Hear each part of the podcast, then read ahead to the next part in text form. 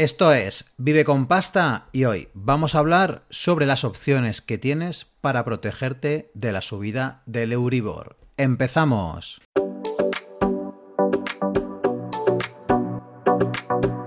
Y antes de nada recordarte que tengo una newsletter donde te puedes apuntar en mi página web viveconpasta.com y además, si eres autónomo o autónoma y quieres una asesoría diferente, te voy a dejar el enlace en la descripción para que reserves 30 minutos conmigo y te cuento cómo trabajo. Y ahora sí, vamos a empezar con el Euribor. Como ya sabrás, y si estás en este vídeo es porque te preocupa un poco la subida del Euribor, y yo lo que no quiero hacer es un vídeo sensacionalista como los titulares que estoy viendo en prensa, de tu hipoteca te va a costar 50.000 euros más, de va a subir no sé cuánto, o sea, son titulares para que las personas pinchemos en ellos, pero no aportan ningún tipo de solución ni nos dan un marco de referencia para poder tomar una decisión mejor, que es lo que yo quiero hacer aquí. Desde mi honestidad quiero eh, ayudarte a que solucionemos el problema del Euribor y aquí vamos a ver cómo te puedes proteger de esta subida. Y la única manera que tenemos de protegernos de esta subida es viendo un poco de datos y analizando cada uno su situación personal. Porque claro, no todas las hipotecas son iguales, ni tenemos los mismos diferenciales, ni nos queda el mismo tiempo de pagar. Pero bueno, eso quiero entrar en detalle un poquito más adelante. Ahora quiero que veas qué ha pasado con el Euribor desde enero de este año. En diciembre del año pasado, del año 2021, el Euribor llegó en negativo a 0,502 y en enero comenzó en de 2021 me refiero en 0,505 en negativo, ¿vale? Entonces el Euribor fue subiendo durante el año, pero en diciembre se quedó más o menos un poquito más que en enero de 2021. Pero ¿qué ha ocurrido en este 2022? Y vamos a ver una gráfica. Y aquí tienes qué ha ocurrido desde enero. Recuerda que cerramos diciembre en menos 0,5020 y aquí estamos en enero. Vale, pues en el Euribor de enero ha cerrado en menos 0,4770. En febrero ha, sido menos 0,3350. En marzo ha sido menos 0,23,70. En abril ha sido ya 0,0130. ¿Y qué ha ocurrido en mayo? Que ha sido ya 0,2870. Es decir, está subiendo muchísimo. ¿Qué ocurre? Si nos vamos a la pantalla de los datos, aquí en el histórico en 2006, este es el año que entre 2006 y 2007 puede estar la, diferencia, que más ha subido el Euribor. Aquí teníamos un 2,8330 y terminó en un 3,9210, casi un 1,10 subió. Y aquí no fue tanto porque aquí fue un 0, vamos a poner un 0,73 la subida, pero claro, es una subida acumulada. Entonces, cuidado que en dos años prácticamente subió un punto 80. Así que este tema vamos a tenerle precaución, ¿vale? Quiero que también veamos un poco el histórico del Euribor, que lo tenemos aquí, que este es el Euribor medio desde que se empezó. Tenemos aquí una curva que empezó en un 4, fue bajando, volvió a subir y ahora es verdad que en los últimos años la tendencia ha sido descendente. Pero claro, esta curva vertiginosa que está tomando ahora nos puede nos puede dar un indicador, no quiere decir que sea, porque es que nadie sabe lo que va a ocurrir. ¿Qué nos influye a la hora de la hipoteca? Bueno, pues te influye evidentemente el capital que debas, luego también te influye el tiempo que te quede por pagar y además también te influye el tipo de interés, evidentemente. Y la combinación de estos tres factores en función de cómo sea, pues puede ser que sea interesante que mantengas tu hipoteca tipo variable, o que ahora mismo te cambies a hipoteca tipo fijo. Esto, como te digo, se está grabando el día 4 de junio de 2022. Ahora mismo yo me he metido hoy en la página de Bobanco, que es el banco que tenía la hipoteca eh, fija más barata. Evidentemente ha subido, ha pasado del 1,24 fijo al 1,45 en, yo creo que esto hace un par de meses estaba todavía al 1,24. ¿Qué ocurre? Que ahora encima además te piden una vinculación más. Antes solo pedían seguro de vida y nómina y ahora te piden seguro, perdón, seguro de hogar y nómina y ahora te piden seguro de vida, seguro de hogar y la nómina. Bueno, no son cosas muy exageradas y puedes dejar la hipoteca tipo fijo en el 1,45. Aquí, como te digo, depende mucho de cuánto te quede por pagar. Contra menos tiempo te quede por pagar, menos te va a afectar la subida del Euribor. A más tiempo que te quede por pagar, más te va a afectar la subida del Euribor. También tienes que analizar qué diferencial tienes.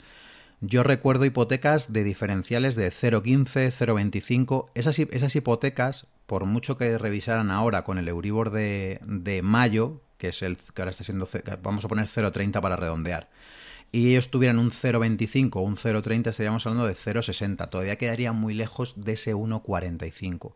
Y tú sabes que cuando revisas, que también es muy importante que cojas las escrituras y lo leas en las escrituras, si revisas de forma semestral o de forma anual. ¿Por qué? Porque si revisas cada seis meses, claro, en las bajadas de Uribor te favorece, pero en las subidas te perjudica.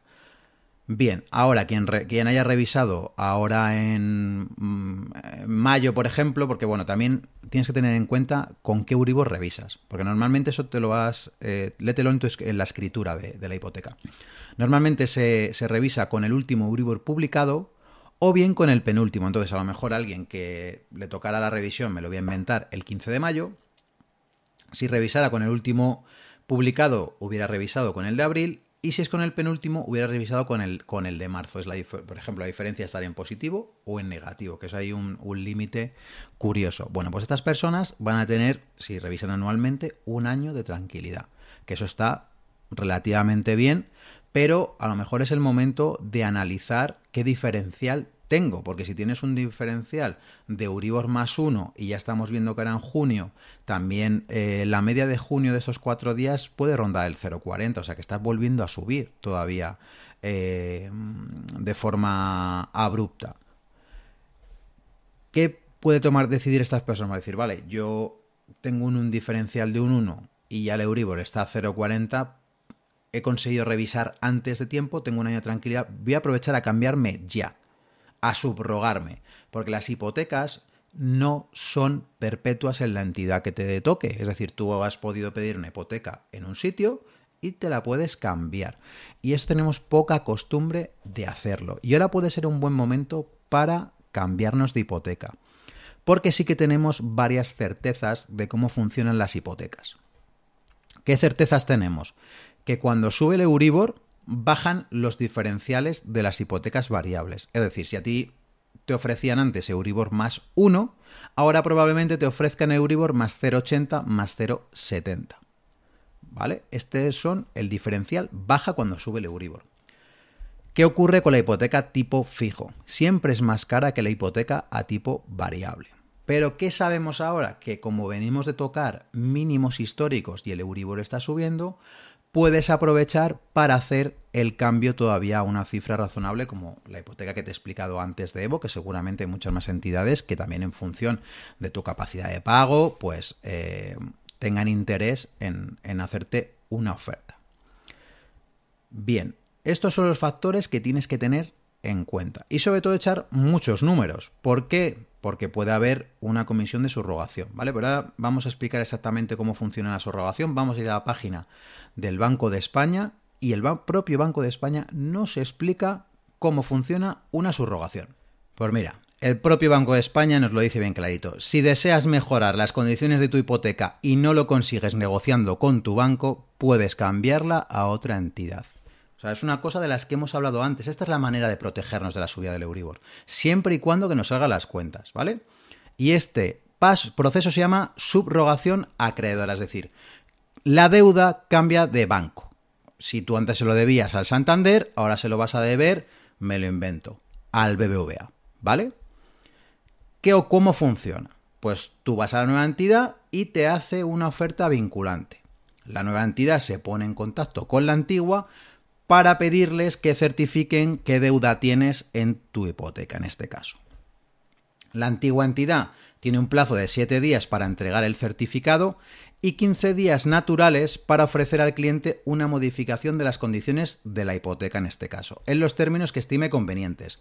Plazo durante el cual no podrá formalizarse la subrogación. Esto es importante. La antigua entidad tiene 7 días para dar el certificado. Una vez que lo da, tiene 15 días naturales donde puede analizar y valorar si te iguala las condiciones. Que eso a ti te viene bien, porque si te iguala las condiciones, te quedas con ellos, firmas la innovación y pista. Que no, pues te cambias. Transcurridos estos 15 días que hemos dicho, ya se puede otorgar la nueva escritura. Mediante la escritura, la nueva entidad pues se queda con tu deuda y ya está, no tiene más complicación. Tú ya en vez del dinero, en vez de debérselo al Santander, se lo debes al BBVA. Normalmente las subrogaciones se pueden hacer eh, con tipo de interés y plazo, pero lo normal es que no toques el plazo de tu hipoteca y solo toques el tipo de interés. El tipo ya cuando se tocan más cosas en la escritura ya se llama novación, ¿vale? Entonces, que es más cara. Pero, ¿qué ocurre? Podemos tener una pequeña comisión o unas comisiones de subrogación. Por eso hay que estar atento. Que también nos informa el propio Banco de España y las vamos a ver, ¿vale? Nos dice comisión de cancelación. Entonces aquí nos va a marcar otra diferencia más. Si he firmado la hipoteca después del 16 de junio, estas son las comisiones máximas que nos pueden aplicar. Durante los 10, si la hipoteca es a tipo fijo, ¿vale? Durante los primeros 10 años como máximo un 2 y después un 1,50. Perdón que, no he hecho un, un inciso. No tienes por qué tener comisión. Puede que esté, o sea, puede que tengas o puede que no. Por eso es muy importante que te leas la escritura antes de empezar el proceso de subrogación, incluso antes de ir a preguntar. Leerte la escritura yo entiendo que es un auténtico coñazo, pero ahí tenemos información clave. Es clave, porque puede ser que de una comisión alta que me cobren, ¿vale? Eh, no me salga tan rentable cambiarme, o sí, ¿vale? Esto es importante. Las de interés variable, que este sería nuestro caso, porque aquí lo que estamos viendo es la posibilidad de cambiar de tipo variable a tipo fijo, por lo que hemos dicho, porque las tipo fijo están, ya no están en mínimos históricos, pero prácticamente. Pagar una hipoteca a un 1,45, un 1,40 está súper bien, ¿vale?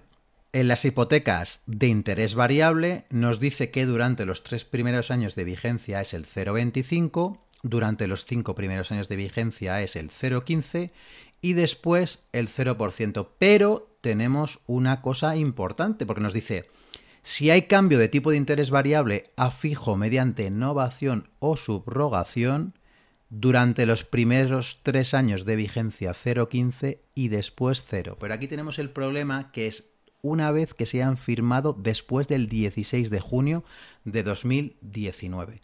Vamos a ver qué ha ocurrido o qué ocurriría con las hipotecas que son anteriores. Y en las anteriores volvemos a tener varios casos. Si son anteriores a 2003, tendremos que pagar un 1% o si la comisión pactada es inferior. Y aquí te dice que si no viene en el contrato, no tendrás derecho el banco a percibir nada por subrogarte anticipadamente. Así que por este lado estaría bien. ¿Qué ocurre a partir del 27 del 4 de 2003? que en vez de ser el 1%, la comisión es 0,5 o si la que se hubiera pactado es menor, y volvemos al mismo caso. Si no viene en el contrato, el banco no tendría derecho a percibir ninguna comisión por subrogación. ¿Y qué pasa con las hipotecas a partir del 9 de diciembre de 2007? Pues que desaparecen estas dos comisiones y se sustituye por la, comisión por desistimiento que te dice que dentro de los primeros 5 años es un 0,5 o si la que has pactado con el banco es menor, se aplica la que has pactado evidentemente. Y después es 0,25 como máximo o la que tengas pactada con el banco si es menor, que podría llegar a ser 0. Esta que pone aquí abajo de comisión por riesgo de tipo de interés sería aplicable a hipotecas fijas o mixtas, que mixtas quiere decir que tienen un periodo a tipo fijo y luego pasan a ser variables. Vamos con las conclusiones de este vídeo. Lo que puedes hacer para protegerte del Euribor ya hemos visto que es subrogarte, es decir, cambiarte la hipoteca de banco porque te den un producto que ahora mismo te conviene más. Si te quieres olvidar de este tema de si el Euribor sube, el Euribor baja, porque hay muchos factores y nadie, desgraciadamente, sabemos lo que va a pasar en un futuro. Entonces, eh, yo si tuviera una hipoteca variable, es lo que intentaría hacer ahora. También te digo, depende de lo que hemos visto al principio. Depende de si tengo un, diferencial muy... pues el 1, por ejemplo, o si tengo un 0,25. Yo ahí me lo pensaría un poquito más. Pero bueno, si quieres estar tranquilo, si acabas de empezar a pagar tu hipoteca, llevas un par de años, tres, sería interesante que lo miraras porque así te quedarías tranquilo, tranquila durante un periodo largo de tiempo sabiendo la cuota que vas a pagar y además otra ventaja que muy pocas veces nos cuentan, cuando tú tienes una hipoteca y te queda mucho tiempo por pagar, vamos a poner 27, 28, 25 años, eh, la inflación que como ya sabes ahora mismo la tenemos disparada, que ronda prácticamente el 10%, esa inflación, igual que te perjudica a tus ahorros, o a tu nómina porque cada vez te cuesta más dinero comprar las mismas cosas, también pasa al revés con las deudas, que cada vez esa deuda vale menos, esos 100.000 euros valen menos. Y al tenerlo a tipo fijo, tú siempre lo tienes ahí en el horizonte. Así que lo que yo te recomiendo es que no me hagas caso, que cojas una hoja de Excel y empieces a trastear y ya sabes de dónde sacar la información, que siempre lo hagas de la escritura, y empieces a hacer simulaciones, y empieces a calcular, y empieces a preguntar, y empieces a informarte. Hazlo eso sí, rápido, porque ahora sí que corre prisa y, intenta, eh, si te interesa el tipo fijo, pues cada vez ya sabes que a medida que vaya subiendo el Euribor, las hipotecas a tipo fijo también van a subir más. Así que es un buen momento para hacerlo y casi que va a ser no el último momento, ¿no? Pero bueno, que es interesante que, que si lo estás pensando, lo hagas ya. Espero haberte ayudado con este vídeo y sin nada más, gracias por verme. Un saludo, chao.